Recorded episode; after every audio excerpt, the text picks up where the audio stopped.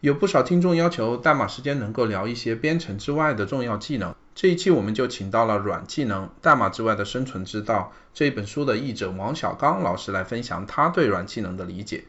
大家听完这一期节目，想要获得这本书中更多的知识呢，也可以在 Show Notes 里面找到这本书的购买链接啊。最后感谢人民邮电出版社的编辑杨海林以及微博大 V 网络冷眼帮代码时间联系到了我们这一期的嘉宾。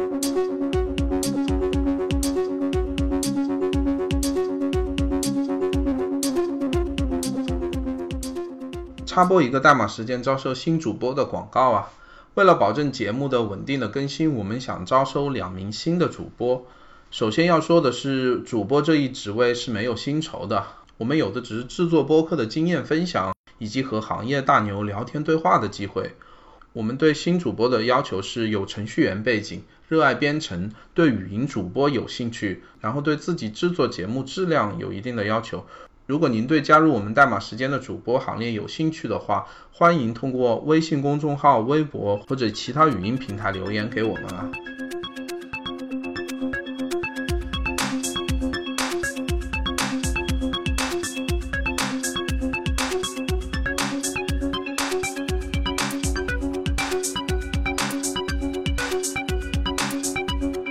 感谢大家来到代码时间捧场啊！今天我们非常高兴请到王小刚老师来跟我们聊一期软技能。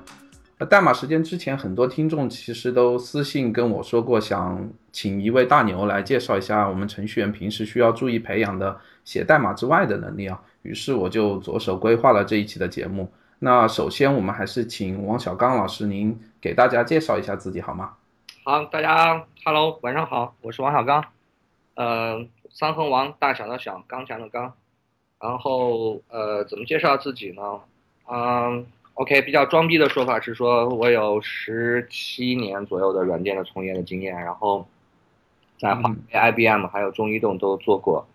当过项目经理，也写过代码，搬过砖，啊，还客串过测试，呃，最后呢是在中移动无线处理研发中心做过质量部的总监，后来就开始做开咨询了。啊，主要做咨询、做培训这样一些内容，那这是比较装逼的说法。那其实跟大家一样，也是一个技术人员出身，写代码，写这个嵌入式软件、单板上的软件的代码，然后也写的蛮辛苦。后来呢，允允循着我们既往的一个很重要的一条路，叫继而优则仕，因为表现还不错，被提拔当项目经理，然后也懵懵懂懂 就开始进入到管理了。后来呢，在像 IBM 这样的一些公司工作的时候，也接触过一些这种东西，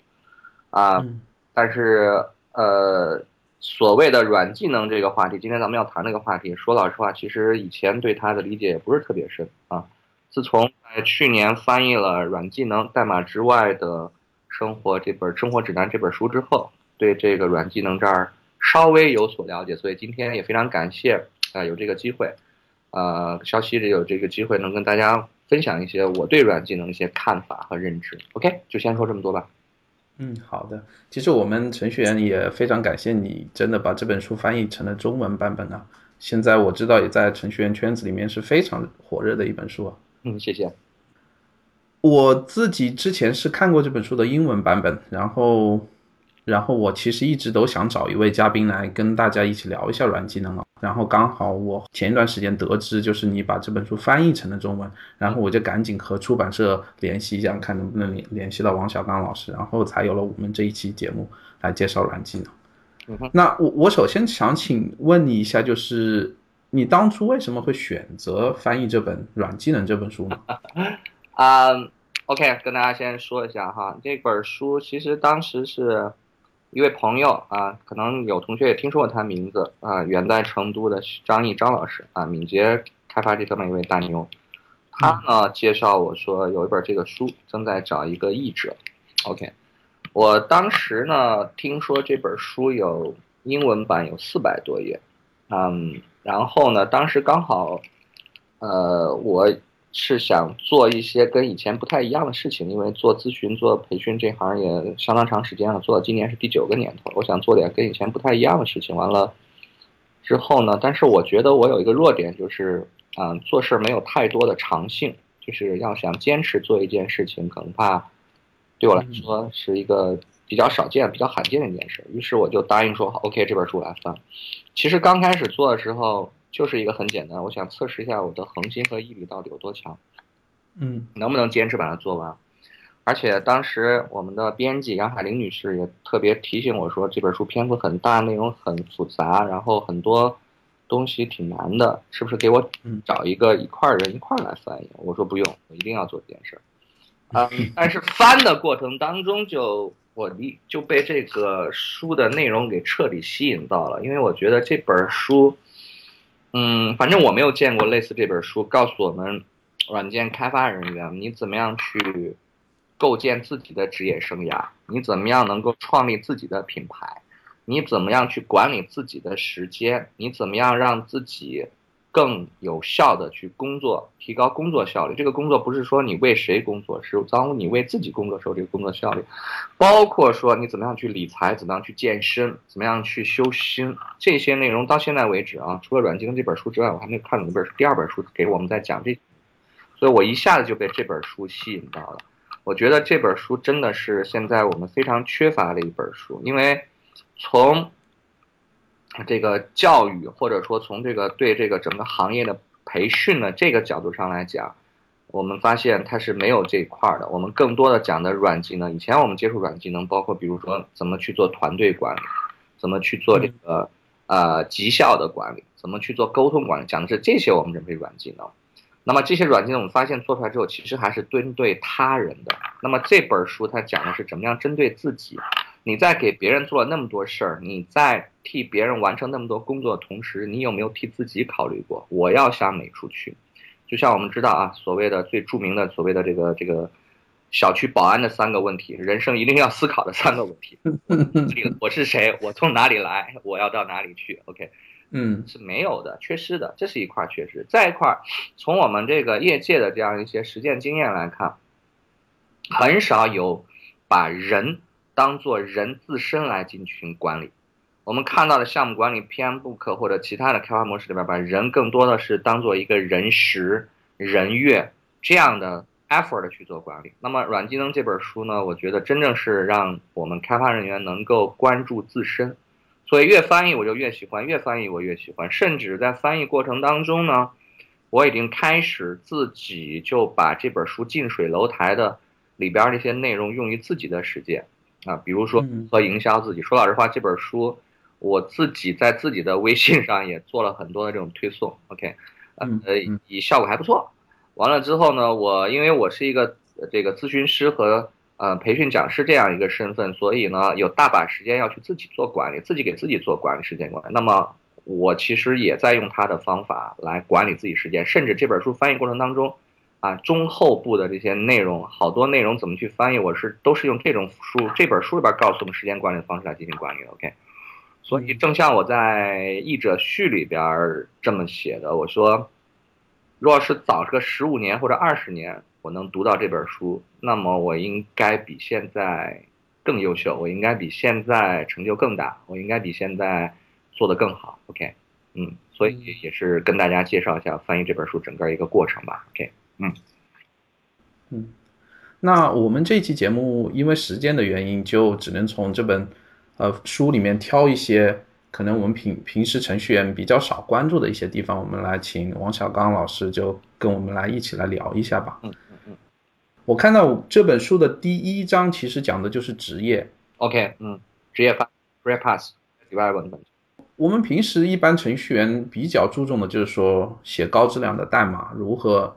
就是在。在公司里面把自己写代码的能力给提高，来打磨这个技能。但是好像现实生活中，大家都知道，就是写代码只是职业生活中的一部分而已，甚至于很小的一部分。如果你想规划自己职业生涯做得更好的话，其实还有很多需要做的地方。在这个第一章里面，是不是作者就是帮助大家来规划自己的职业呃职业生涯，来实现这这么一个目的呢？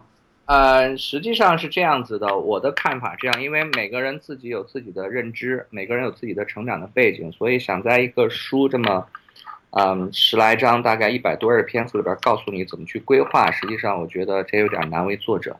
但是这个作者呢，他在这本书里边的这一章里边，我觉得有三个非常重要的内容是给我们透露出来的。第一个，他告诉我们，你必须要把自己的职业生涯当做是一个 business，当做一个商业，你把自己当做是一个艺人的企业来进行运营。哎，这个观点非常非常的重要，而且也是我非常欣赏这本书的最主。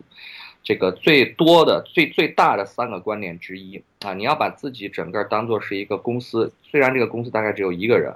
那把他来把这个一个人的公司来当做运营。然后呢，OK，你现在不论是从事什么样的工作，那么一方面你在这个工作里边可能给你的雇主带来怎么样的一些贡献，另一方面从事这份工作对你自己个人的职业生涯的发展起到什么样的作用。嗯，处于什么样的阶段啊？位于什么样的一个位置，都要有所规划。那其实他告诉我们的是这样一个东西，这个一个思考问题的出发点。第二点，他告诉我们一个非常重要的内容，就是要构建自己的品牌。构建自己的品牌，无论你将来打算是自己创业，还是做像我这样的咨询师，甚至就是说你打算在一个公司里边一直工作，也需要一个这样的品牌。对吧？我们回想一下自己的职业生涯，尤其是自己刚当新员工的时候，刚进公司的时候，恐怕也有一些前辈、一些老鸟跟我们说过：“哎，这类型的问题你可以去找谁谁谁，那类型的问题你可以找谁谁谁。”那个是这个老张啊，被称作我们这儿的及时雨，有什么问题都可以找他等等。其实这就是一个品牌，当然这个品牌可能只在这个公司内部有用，当然你如果把它继续扩张的话，可能在业界有用。那么。他他在这本书里告诉我们一个非常重要的观点：无论你想从事是什么样的工作，无论你是在大公司、小公司、中等规模公司，或者是创业的公司，你一定要有自己的品牌。那么这个品牌呢，其实决定了你的职业生涯能够走多远，能够有多深，然后能不能钻研多深，然后有多高的成就。这是我觉得他讲的第二个点。第三一点，他强调。呃，除了这些，怎么样去构建自己品牌，包括管理自己职业实际上这些方法和技术上，他特别强调我们要采取相应的一些行动。他给了我们很多的行动项，比如如何去，比如通过参加代码训练营这种 local 的这种呃这些社区的活动，来去认识更多的人，在建立自己的这样的社交的圈子，包括是这个技术的这个开发者的这种社区，啊，如何利用类似像啊。博客这样的一些现代的在线的这种媒体、社交媒体，来进一步的能够发展自己的职业生涯，然后一定要用这样的一些行动，你不能光有所想啊，要用这些行动，能够把自己前面讲到的品牌也好，或者职业生涯发展的更快。嗯，OK，也顺便跟大家说一下，其实还真的不是一本鸡汤书，你不要只看它的目录，觉得它好像讲的都是鸡汤啊，这本书。七十一章的每一章的后边都有一个叫 Take Actions，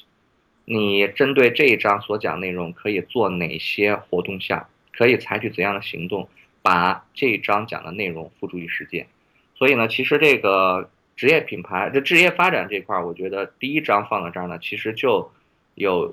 给我们的呃软件开发人员有一个很好的一个警醒的一个作用。我们不要进生活的随波逐流，别人说。啊，现在 AR、VR 很厉害，我们就去搞这个。别人说要万众创新，我们就义无反顾的投进去。别人过两天再告诉你说 AI 很厉害，你要投这边。如果这样的话，其实我可能永远我们都是一个菜鸟，因为你每次都追逐的是最新的东西的话，那么可能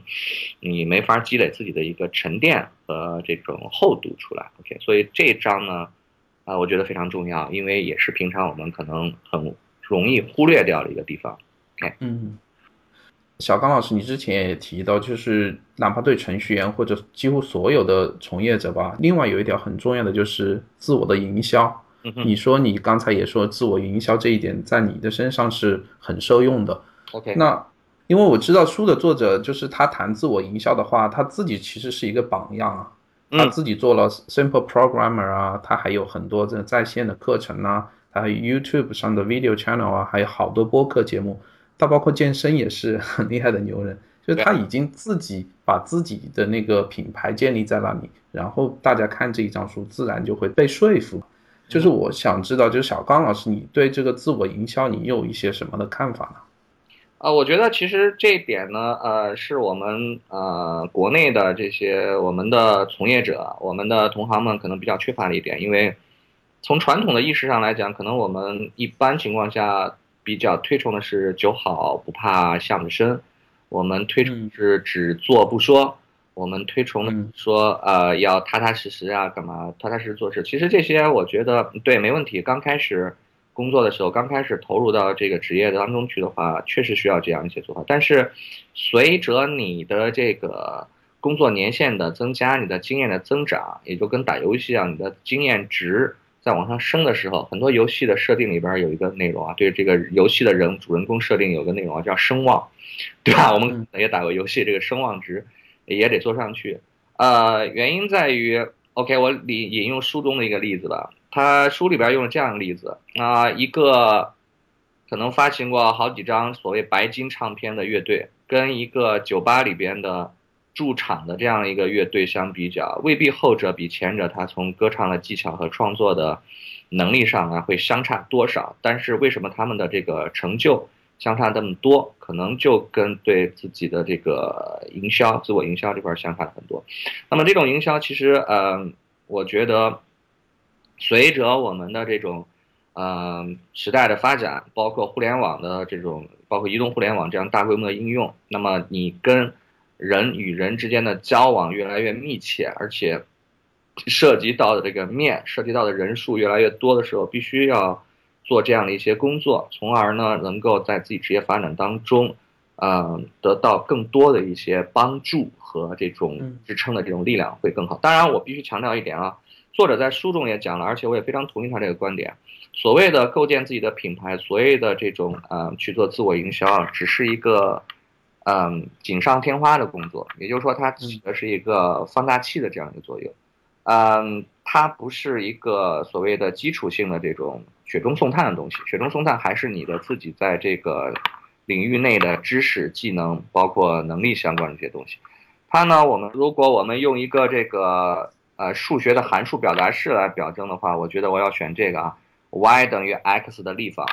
x 是你本身自己的这个能力，你的技能，你的经验值。那么这个 y 呢，可能是你呃加上自己的品牌之后，然后整个业界对你的认知的程度。那么之所以是立方的意思是说，如果你这个人只有零点二的话，那么立方完之后会更小，那它不会起到一个给你帮助的作用。当然，如果你这个人是一的话，那也就是个一了。啊，如果你比他稍微好一点，一点二、一点三，甚至是二的话，那么立方完是八，那么它会给你一个这种倍增的效应。OK。所以还是强调它起不到所谓雪中送炭的作用，但是是可以起到锦上添花的作用。OK，这是我的认识。我也觉得，就是小刚老师你刚才举的例子，就是白金唱片乐队和普通，比如说驻唱歌手的这些区别啊，我觉得是不是也是让我想起了我们现在那个《我是歌手》这样的节目很红，就就是因为这些驻唱歌手他们实力已经很深了，只不过就缺这么一个平台，让他们来展现，嗯，展现自己出来，嗯。所以，可能我们在书中所谓的自我营营销，就是我们主动的去做这一点，在自己有能力的基础上，主动的把自己推销出去。对，而且现在这个就是技术上来说，这个沟通的成本也很低嘛，微信、微博这些这些不同的渠道，我们都是很很容易把自己的这个知识和能力给给推送出去的。是的，嗯嗯，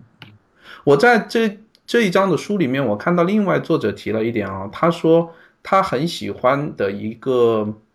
一个怎么说一个点，就是他觉得免费给予百分之九十自己创造的价值给别人，这是一个自我营销的一个很有价值的一个一个规则。OK，我不知道，嗯，您对这一点有什么自己的看法吗？嗯，这一点其实我觉得啊，这点是跟我们的传统文化里边对大家的一些教授呢，是我觉得是一脉相承的。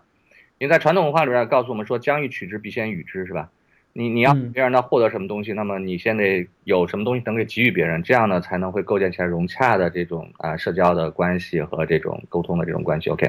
也包括说，你看我们现在讲这个免费经济，大家说的很多很多免费经济，其实免费经济、免费经济无非就是通过这样一些价值的这样的给予，无偿这种给予，构建出来这种所谓客户的满意度，进而到忠诚度，直到。构建我们现在叫的客户的粘性，OK，我已经到了产品设计这个环节了。其实你用这个内容再去看人与人之间的交往，呃，人与人之间的这种这种融洽的关系的构建，其实也是这样。那么人跟人之间还是要有这种啊，你不要总想着说好像。呃，怎么自然而然的或者怎么样，或者说我我自己无动于衷的话，别人自然会把我怎么样？嗯，这个我觉得可能是机会会比较小。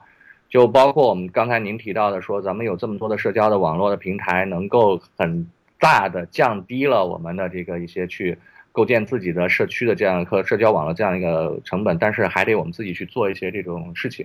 OK，所以其实你像比如说我们现在去做一些公众号，发一些自己的文章，你用自己的微博来把自己的一些思想贡献给别人，甚至我知道很多很多我的同行在通过微信这样的平台，包括我自己做一些这种免费的微课，实际上。你都可以将之视之为，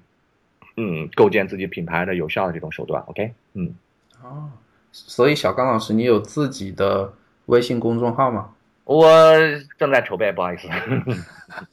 好的，好的。呃，做了一些渠道的力量，然后也是做过好几期的这种微课。不过我现在需要克服一个心理障碍，因为我现在讲课以 face to face 的这种培训为准。啊，嗯嗯，克服一个心理障碍，就是见不到学院的时候，我会很着急，所以现在我看不到你，其实我跟你说话的时候有点 呃有点奇怪是吧？多了啊。OK，我现在要克服这个心理障碍。OK，嗯嗯嗯，好。那我刚才我们提到自我营销，但我发现小刚老师好像你并没有自己的微博账号，或者说并不是一个传播的很广的账号，就是在微博、新浪微博上是找不到您的信息的。微博，因为我进微博比较晚，所以其实说老实话。也不妨跟大家讲一下啊，嗯，在接触到《晚金灯》这本书之前，其实我真的是，我觉得我是那种很典型的，在我们书的作者的这种笔下那种非常典型的那种，嗯，按照一种随机的方式来进行成长的那种软件开发人员。那我当时选择计算机专业去学习，是我爸爸告诉我的。我爸说：“你学这个专业，这这专业好。”就当时我们宿舍里边，如果七个七个兄弟，有六有五个说他要考研，那我一看，那我也考研吧。啊，为什么要一开始毕业之后去上海去华为工作？因为其他同学说这个上海好啊，这个有前途啊，好一块去了。然后呢，在华为工作的时候，那也是基本上是按照公司的这种规定。当然，刚开始工作的时候也确实只能按照公司的这种。规则去做，你你还没有对自己很好的规划。反正总之，很多事情我觉得都是，嗯，有借助别人或者是外部的力量推动自己前进。然后包括后来做了咨询，包括做了培训。只要你刚才指出了我一个很重要的弱点，其实我刚开始并不太在意怎么样去营销自己。我更多的可能做的最好的一点是，在很多的这种。业内的这种大会上，比如 TID 大会啊、SPI 这种大会上做一些演讲，这可能也就这个做得好，其他的确实真的没做得太好。啊，我相信，呃，这种情况是比较典型的。我相信这种情况可能是我们大多数软件开发人自己成长道路上，可能只是在某一个时间点上有那么的一个呃想法，但是可能缺乏一个通盘的系统化这样的考虑。我觉得，所以我刚才讲嘛。十十年前、十五年前，如果有这本书的话，肯定成就比现在要更大。好在，好在这么多年这样的随机的 random 走下来，按按照伪随机数这样做下来，还好没太走太多的偏路。所以其实现在，嗯，也手头也有几个这样的计划，包括怎么样去，因为我肯定还是要继续做咨询和培训这条路，所以怎么样去做这些内容，肯定一定是要加强的。OK，嗯。也就是说，种树最好的时间，要么就是十年前，要么就是现在。对，买房子要么是十年前买，要么就是现在啊。这是你说的，不是我说的。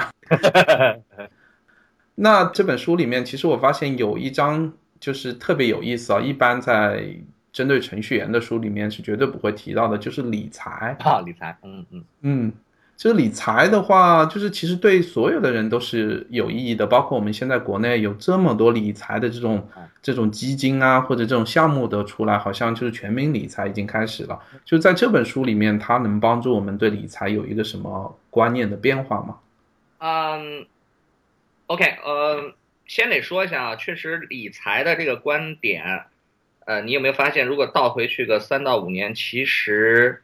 在我们大部分人的认知当中，觉得它不是一个问题。在大部分人谈论的话题里边，可能不把它当做一个主要的谈论话题。大家可以谈论股票，大家可以谈说房价现在如何如何。大家甚至有的时候，我们一堆人坐一块，甚至可能会啊侃大山一样讨论这个汇率怎么样，国际油价怎么样，讨论这些。但是真的到自己该怎么去做的时候，可能是受到这样的一些影响，比如说君子耻于言厉这样的一些影响，所以很难。或者很少去谈自己该怎么怎么去搞。呃，现在之所以还谈的人多一点，或者说从事的人稍微多一点，那还真的是要感谢啊，支付宝那个那个那个那个余额宝，还真要感谢余额宝。我在这不是给他们做广告啊，因为我不是阿里的人哈，就是嗯呃这个，当然现在他的势很微了，这些这些宝宝们都都都是势力很微，但是真的要感谢他们，他们其实是给我们整个的这个呃，尤其是这种 IT 的技术人员做了一次很好的普及性的理财的教育，但实际上。说老实话，如果没有他们的话，大家可以回想一下，年龄跟我差不多的七零后啊，尤其是八五前的这些，呃，如果没有他们，我们对理财真的认知是什么？更多的可能就是 OK，我我我我存点钱啊，然后嗯，最多可能存存个定期啊，干嘛的？然后稍微有点呃，稍微有点认知人买点股票或者买点基金，然后就扔进去不去管了。OK，啊，那这样其实有的时候我们会发现，嗯。确实是缺失了很大一块儿的这个生活当中的一个重要的实践，包括啊对自己的一些负责任的这种态度，包括对家人的负责任。但实际上仔细想一下，嗯，软件开发人员这素质都不低呀，这智商也都蛮高的呀，也都是精挑细选出来的，最起码都是读了多少年书的。其实理财的很多东西，嗯，对我们而言应该不存在知识上的空缺，知识上的空白啊。很多可能学历不如我们，这个阅历不如我们的，包括说可能他的呃这个智商不如我们的，可能都可以做上去的，财商比我们强，因为很长时间可能大家都没关注这个东西，所以在这本书里边，他提到了很多理财的这种方法，理财的这种工具，包括比如说呃股票，嗯，比如说这个，当然他提到了一个东西，可能在我们这儿，在我们国内啊还比较少的一个东西，叫那个呃股票期权。啊，期权的这种买卖，包括 有整整一章啊，大家别骂我，不怪我啊，这是作者写的，整整一章写的怎么炒房子。当然他写的是怎么炒这种用于租赁的、对外租赁的这种房产啊，包括说呃，当然跟我们国情也不太符合这样，在怎么样去定义自己的退休基金。呃，然后在这一章的结束的时候，专门他解释，因为这个作者啊非常牛逼的一点，他三十三岁的时候整个实现了财务自由，叫他说法就是整个退休了。这个退休的定义不是说不工作了还工作，只是做自己想做的事儿，不为赚钱而去做一些呃自己不爱做的事儿。所以他把他整个这个经历啊也写了出来啊，三十三岁怎么样做到三十三岁财务自由这个成果也写了出来。所以我觉得我们大家可以去参考一下。但是真的我要提醒大家，在这一章里边有相当多内容。可能跟我们的国情不是特别符合。你比如说这个买空机制，股票里边的买空卖空机制，其实在国内现在是，据我所知啊，到现在为止可能没有真正的这种卖空机制存在。嗯，OK，然后大家可以关注一下。不管怎么样，就是说呃，不要简单的以时间没有或者工作很忙为理由，这个去失掉这样理财的机会。因为大家可能都知道一句话，叫“你不理财，财不理你”。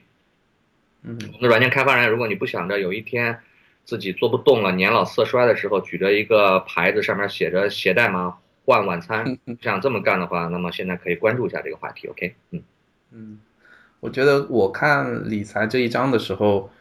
作者他以自己的那个亲身经历为依托吧，来写这这这一章的内容，但其实他只是举一个例子，他并不是要求大家都学习他每一个实实际的例子怎么做，就是。一个一一个观念的转变吧，还是对，嗯，就是开始理财去学习理财，就像学习写代码一样，就是一个循序渐进学习的过程。而且特别要讲，它比写代码要简单多了，这个，是吧？透露个小秘密，因为呃，作者是上个月底时候在中国旅行嘛，然后我们在上海，因为我住上海，在上海还。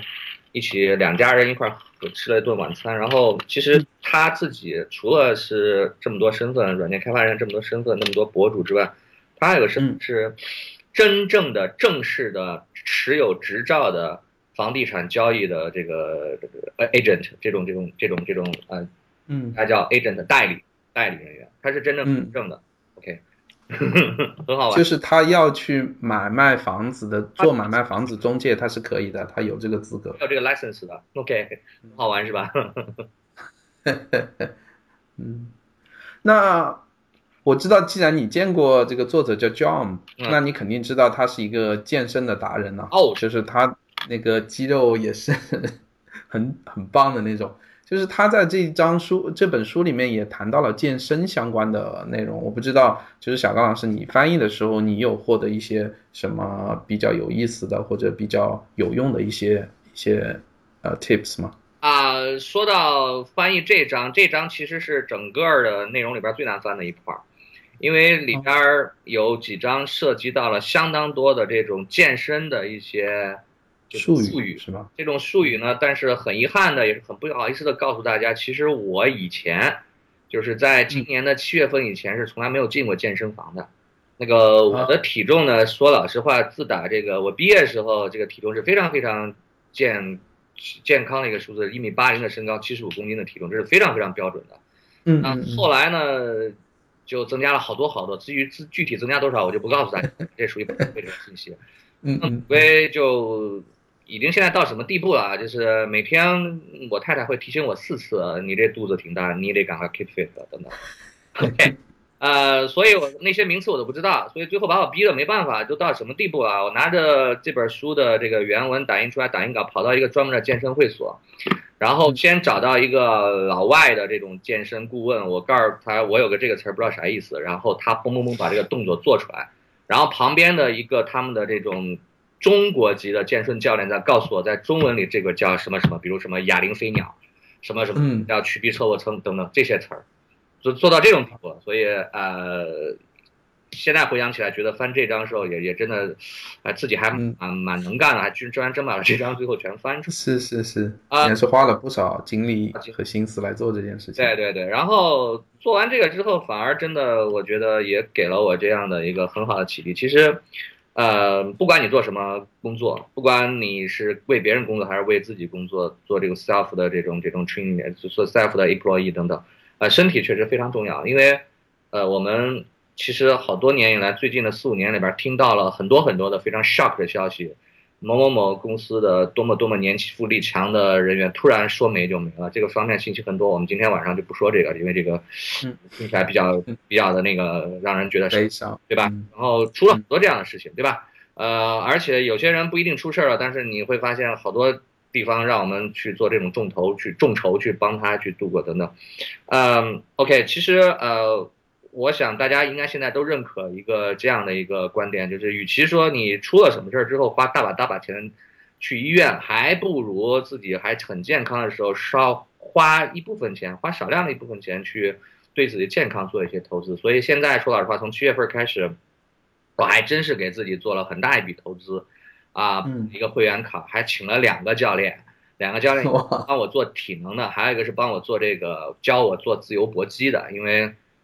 我专门问他，我说如果减脂的话最快是啥？他告诉我自由搏击。所以啊，现在也正在练自由搏击。为了能够让自己这个恒心和毅力得到体现，能够练下去，我拉上我儿子一块儿在练自由搏击，这样我就有，要不然回头练了没他好，不是打不过他了，我怎么还当爹？是不是？所以也是想提醒大家，真的，嗯，身体健康非常重要。我们也看到很多的这个，这个这个 IT 从业人员是吧？大家都听过那句话叫 “IT 毁三代”，什么什么这个代码什么呃，IT 毁三代，编程毁一这个转医生之类的哈。也好多人刚毕业的时候都是风华正茂，完了之后过不了两三年就就大腹便便了，干嘛？这也是我们工作的这个呃环境决定的。我们不能改变这个环境，但是我们可以管改变自己。那我也很高，大家其实也很高兴看到现在越来越多人。这个重视健康这块是吧？那个每年的这个各地的跑马拉松，那个已经变成一个宗教一样的崇拜了，是吧？这是非常好的现象啊！我我我我也不能太落后太久，所以我现在也加入进来了。OK，但是但是像很多程序员其实就有一个借口吧，这样说就是工作很忙，没有办法就把精力花在健身上面。包括我知道小刚老师，你每一天都是。飞来飞去，你要到全国各地去，这个那个做顾问啊，或者做演讲啊，这这些，就是你是怎么来规划这一点呢？OK，呃，其实说老实话，那个你要给找自己找借口是非常容易的。你想做一件事情，肯定是不会找借口的。你不想做这件事的时候，才可以给自己找一堆借口。其实工作忙，呃，我相信大家都很忙，但是包括 John 作者在内，他也很忙。但是其实，在这本书里边也给我们分享了很多可以在工作当中去健身的方式，比如站立式办公，办公时候站着，其实这就很有用，是吧？包括最简单的，大家每天上下班，你不要坐电梯，你上一个楼爬个楼，我专门是请教过我们小区一个医生，外科医生，他告诉我，其实人体的结构，整个骨骼和肌肉的结构最适合的是做这种登高，就跑来跑去，就就就其实这这是健身啊，包括我的健身教练也给了我很多的这种建议。你刚才提到我 travel 来 travel 去，他告诉我，你哪怕就算坐在这个呃酒店的这个房间里边，都可以做一些，比如跪地起啊、俯卧撑啊、靠墙这个深蹲啊等等，很多这种办法。其实。呃，忙是一个很容易给自己找的一个借口，但是，呃，忙我觉得，OK，我们最好不要忙的跟什么一样。大家在上高中二年级的化学和物理课时候，我们学过一种分子的运动，叫布朗运动。OK，嗯嗯，做布朗的分子很忙啊，谁有他忙？只要没到绝对零度，它一直都在呃振动，振动。但这种忙是非常忙的，没有价值的，是不是？我们知道做布朗运动的时候，它的速率可以很高，但是朝着某一个确定的方向产生一段位移，这个叫速度，速度几乎为零啊，因为它朝某一个方向完全是这种毫无规律的这种振动。所以其实，呃，不要让我们的用生活用这个布朗运动一样的这种忙所能够抹杀掉，或者啊给自己找非常容易的借口啊，看法是这样。在健身这一点，其实我也很惭愧，就是 估计比小刚老师还要差一些。我也是想着，还是得有一个好的规划，然后跑步啊，或者去健身房啊，这些事情就是慢慢的开始，还是对身体是非常有帮助。古人云一日不扫，一事不扫，何以扫天下？是吧？现在我们就说，你连自己的体重都控制不了，管理不了，那你还能管理什么呢？是吧？是是，嗯嗯。我我知道，在这一本书的最后一章，其实他讲到了 spirit，就是好像中文翻译过来叫精神。精神，就是这一点是一个什么概念？他是不是作者想在哲学和心理的层层面上来来帮助大家？这是也是一种软技能吗？嗯，他是没到哲学，没到那么高，但是确实是在心理。其实更多的用一句话可以总结，他告诉我们怎么去做一些心理调节。啊，因为我们其实做软件开发人员，大家也知道，我们的工作压力很大，完了可能也很容易产生挫败感，然后呢还很容易很孤独，因为呃不管 对吧，你是做什么工作，其实它都很孤独的，尤其像我这个做做培训、做咨询，那那就主要就是自己飞来飞去了。其实说老实话，我现在能坐这儿跟你说话，这是一个我觉得非常开心一件事情，因为。呃，像今天我这样在外外边 travel 的话，晚上基本上我没没没机会跟谁说话呢，在酒店里就，所以他其实告诉我们一些心灵调节的方式，面对压力，面对这种孤独感，面对这种挫败感啊，怎么样能够更好的调节自己的身心，以应对这么多的这种挑战。甚至在这一章里边专门有有一有一块内容在讲你怎么去谈恋爱，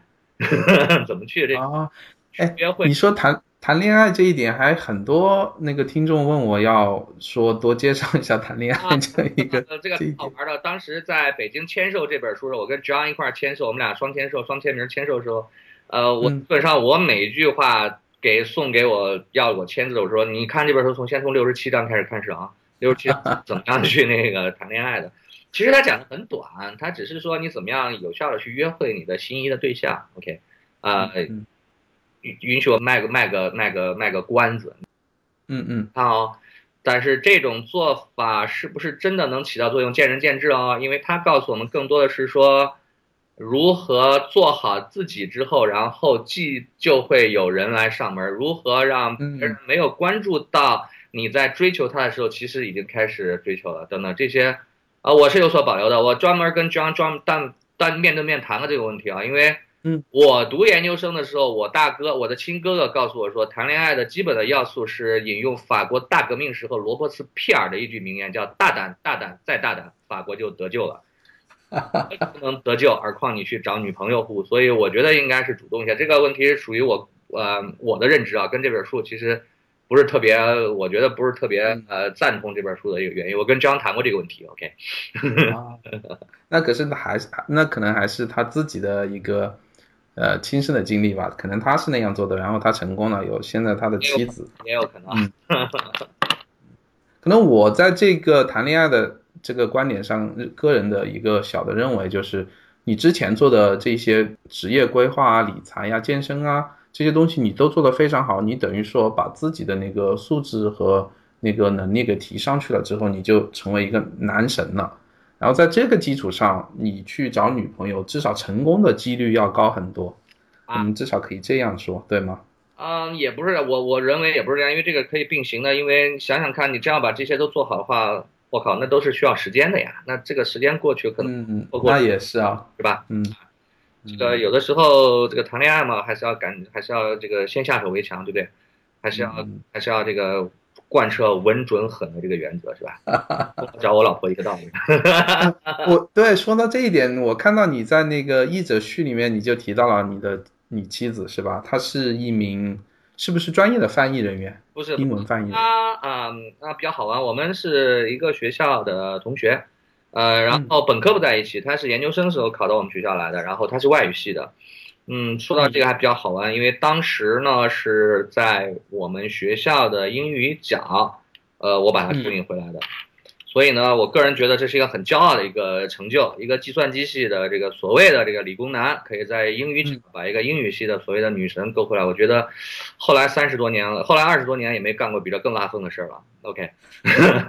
他 啊 是一位外语系的研究生，那个八级了，都做到那个外语专业八级。所以这本书在翻译过程中确实也很非常拜，非常感谢我我太太的一些，嗯，除了这种他对我的支持鼓励之外，更关键的是。很多内容啊，其实我自己如果吃不准的话，我会先请他啊，也也跟他讨论一下，说这个怎么翻可能会更准确一些，怎么样可能会更贴切一些。OK，他也帮我做了很多的一种校对工作。呃，坦率的讲，他应该是这本书中文版的第一位读者。OK，还是帮到了很多很多忙的。是是，嗯嗯。那我们刚才聊到了这本书大概的一些很有意思的这些章节啊，但是小刚老师之前也说了，就是可能有一些地方不是太适合我们国情或者国人，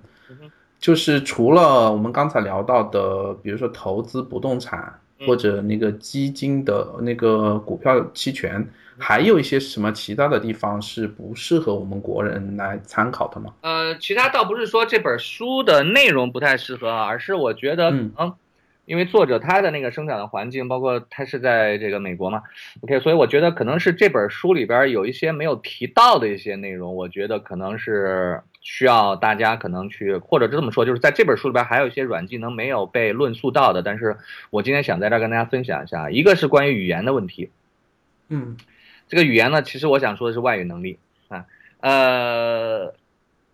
外语能力其实我觉得对软件开发人员非常非常重要。因为一方面你要去阅读一些专业的这种书籍，学习一些专业的知识，包括到一些这个国际上的比较流行的我们这种领域内的这种网站去浏览的话，去获得最新鲜的知识和最第一手资料的话，那么那么外语呢是，那那就是你的一个这个整个的一个做事情的最主要的这样的一个工具，或者说你要去掌握这个技能，否则的话可能你永远拿到是第二手的一些东西。所以外语能力我觉得非常重要。再一个呢。嗯，嗯外语其实也是能够促进你去跟更多的人和更广泛的人士进行交流和沟通的这样很重要的一个工具。OK，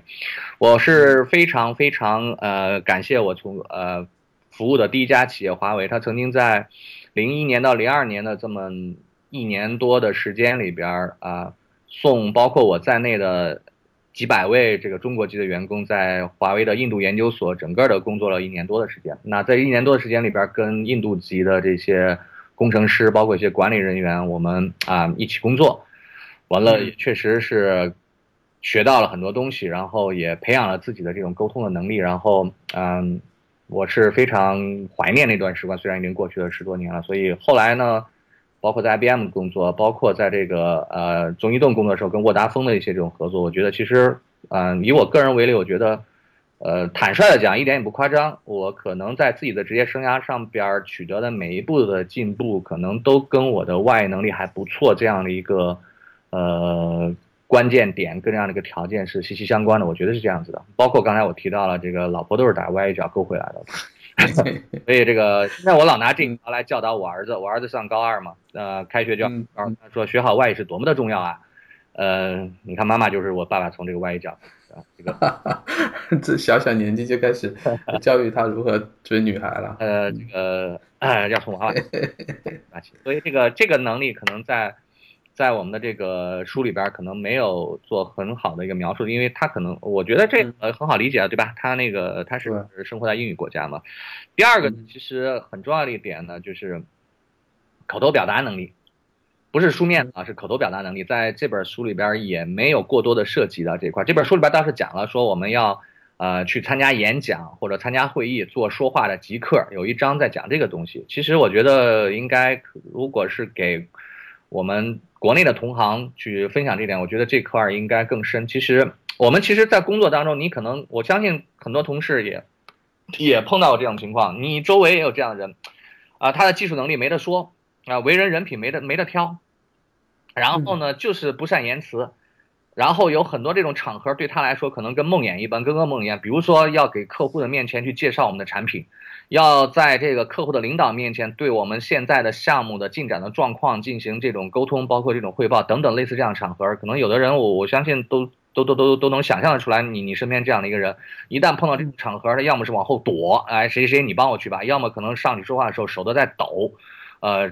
纸都会发出擦擦擦那种声音。其实，嗯。说老实话，你如果口头表达能力如果没上去的话，其实它是一个非常非常大的一个减分项。你可能这件事本来做到十分了，但是你很紧张，紧张到手都抖，声音在颤的话，其实让别人觉得，哎，你是不是这些东西真的没有你说的那么好，或者说这个东西是不是就真的呃没有达到你所表述的那样的一个情况？所以这个会大打折扣的。所以口头表达能力，呃，演讲能力，公众的演讲能力，我觉得是一个非常重要，而且是可能在我。这个年纪的我们的很多同行里面，在我们的小的时候，并没有做出一个，呃，很系统的对这方面的一些这种啊培训和呃这方面能力，所以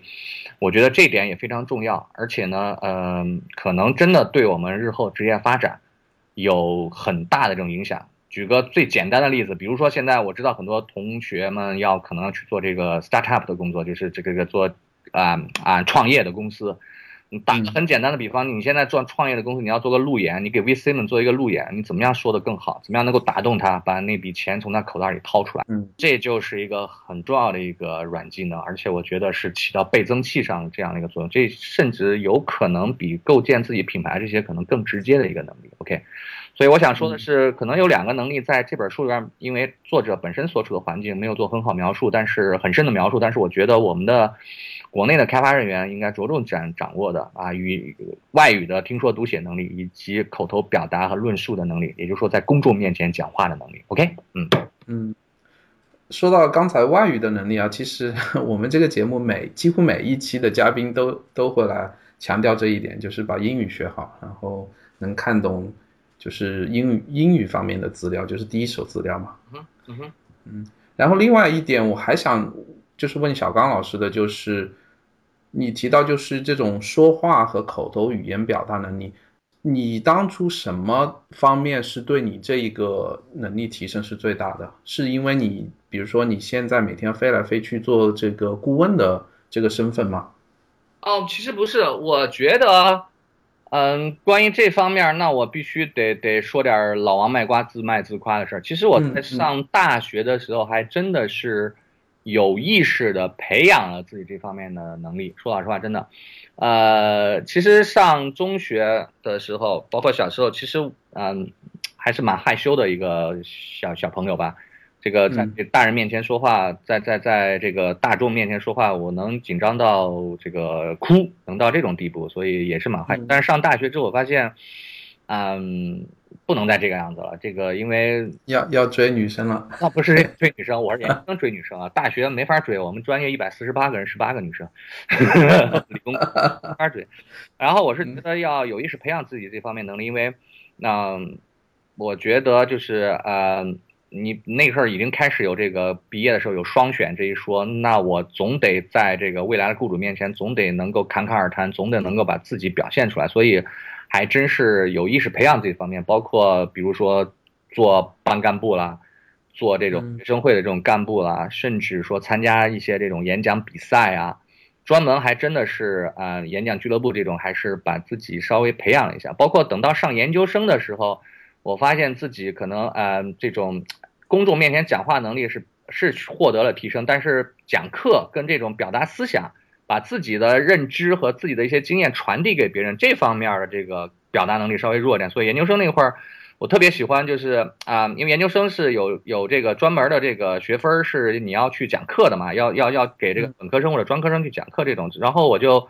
呃，在这方面还充充分利用这个机会，包括当时还兼了一些这种啊，给成教院或者这种大专生这种一些课程，这种这个钱是另外一回事儿，当然也确实获得了一些钱，但是很少，但主要还是把这方面就是能够这方面能力提升，因为我当时就有一个非常非常呃强烈的一个感觉，就是。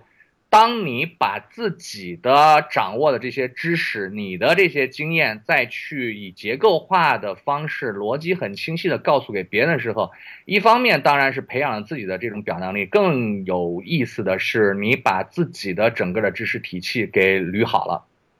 嗯，大家可能我不知道大家认可不认可这个观点，其实最好的这种学习和梳理自己知识体系的方法，就是，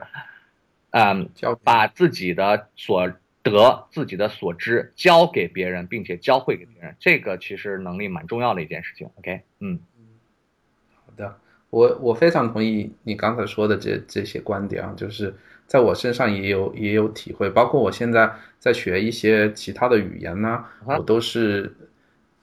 这么说吧。我一般我现在当然不会是用说的方式，但是我会把它写下来，就像写博客这样把它写下来，把它理清楚，然后我会有很多那个。就是上网来看到的，他们会在下面留言告诉我，比如说你什么地方他理解的不清楚，或者你写的地方不是很正确，这样的话给我的这些反馈也是对我自己的那个能力提高是一个非常好的帮助。嗯嗯嗯，好，嗯，包包括做这个节目其实也是，我之前也没有做过这种采访啊或者主播这方面的节目，也算是一种尝试吧。哦，嗯，做很不错，我觉得，非常感谢 感谢。那刚才我们聊到了这本书里面的很多内容啊，我我相信我们的听众要是听到这里了，肯定就应该都已经去买小刚老师翻译的这本软技能的书了。嗯，那我想请问，就是就是你翻译完这本书之后，包括你的一些活动啊，或者你的一些营销啊、推推荐这些书啊，它对你的生活或者你的事业有带来什么正面的影响吗？啊，影响非常大，我觉得至少嗯。可能对自己的这个客户，对我的这些客户对我的认知，完了肯定很大提升。然后刚才也讲到了，其实这本书里边好多东西我自己都在做亲身的一些实践。所以，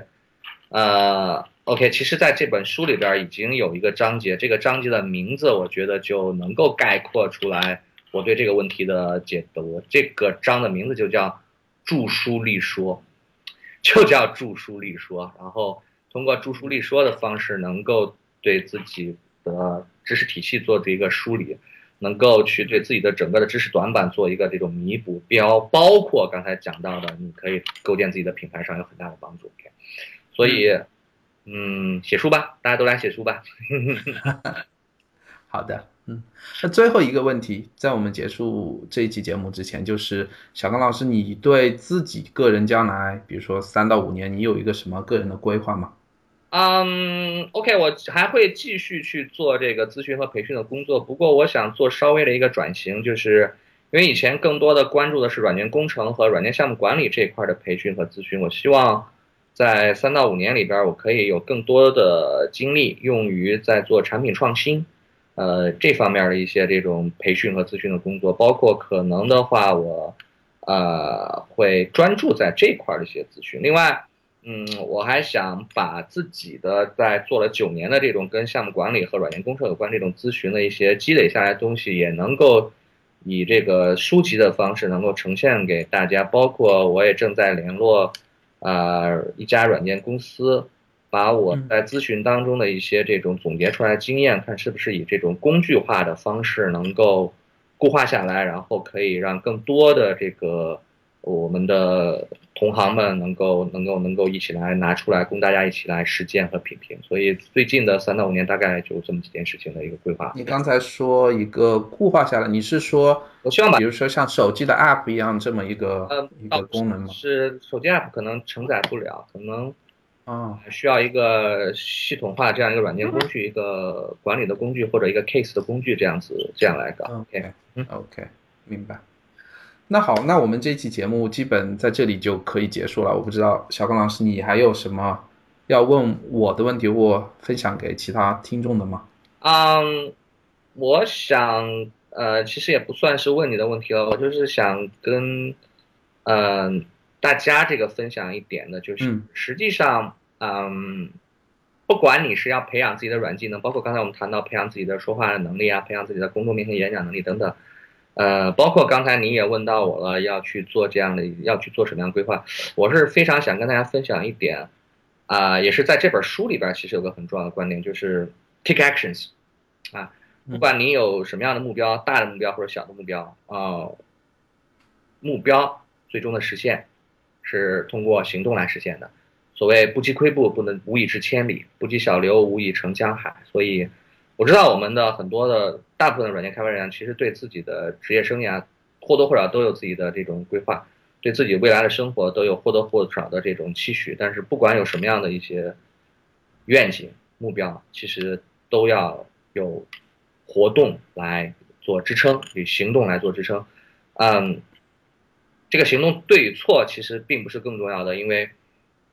可能没有行动，在很多时候比错误的行动要更加的不值得，要更加的危险，要更加的可能引起我们的警觉。OK，哪怕就是我们要去做体育锻炼这么简单的事儿，可能也要从迈出第一步，做出做第一个靠墙深蹲，或者打出自由搏击里边第一拳，要从那个时候开始。OK，送给大家的。OK，好的，感谢小刚老师这一次来我们节目做客啊嗯。那也希望你的这本软技能的这本书能够在我们程序员的圈子里面继续大卖，然后更多的人能够知道这个作者的这些精神啊。好，谢谢，谢谢。好的，感谢，嗯，再见。